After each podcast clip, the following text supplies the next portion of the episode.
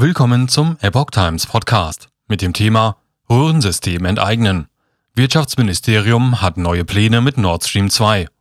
Ein Artikel von Epoch Times vom 24. Juni 2022.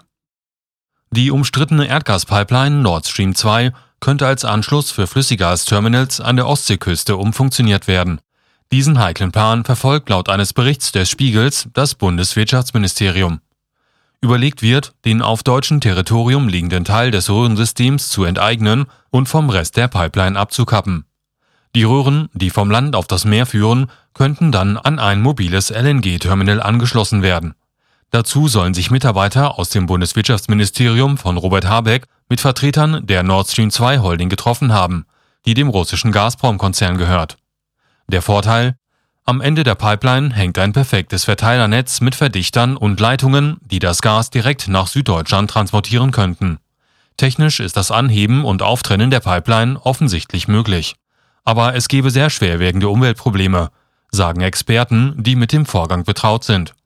Das Gebiet ist naturrechtlich geschützt.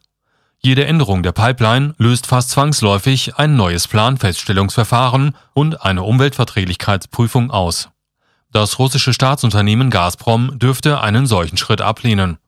Dort hofft nun mancher Manager sogar noch darauf, die Pipeline in zwei oder drei Jahren, wenn der Krieg einmal vorbei sein und sich die Beziehungen verbessert haben sollten, zu reaktivieren. Offenbar fürchte man sich in Berlin vor einer Vergeltungsaktion der Russen, etwa die Enteignung deutscher Unternehmen in Russland, heißt es aus Industriekreisen. Das Ministerium will die Überlegung offiziell nicht kommentieren, aber auch nicht dementieren. Es werde nach weiteren Orten für Terminals gesucht, sagte eine Sprecherin des Wirtschaftsministeriums dem Spiegel. Zitat Die Frage der vorhandenen Infrastruktur für eine Anbindung ist dabei ein wichtiger Faktor, hieß es aus dem Wirtschaftsministerium.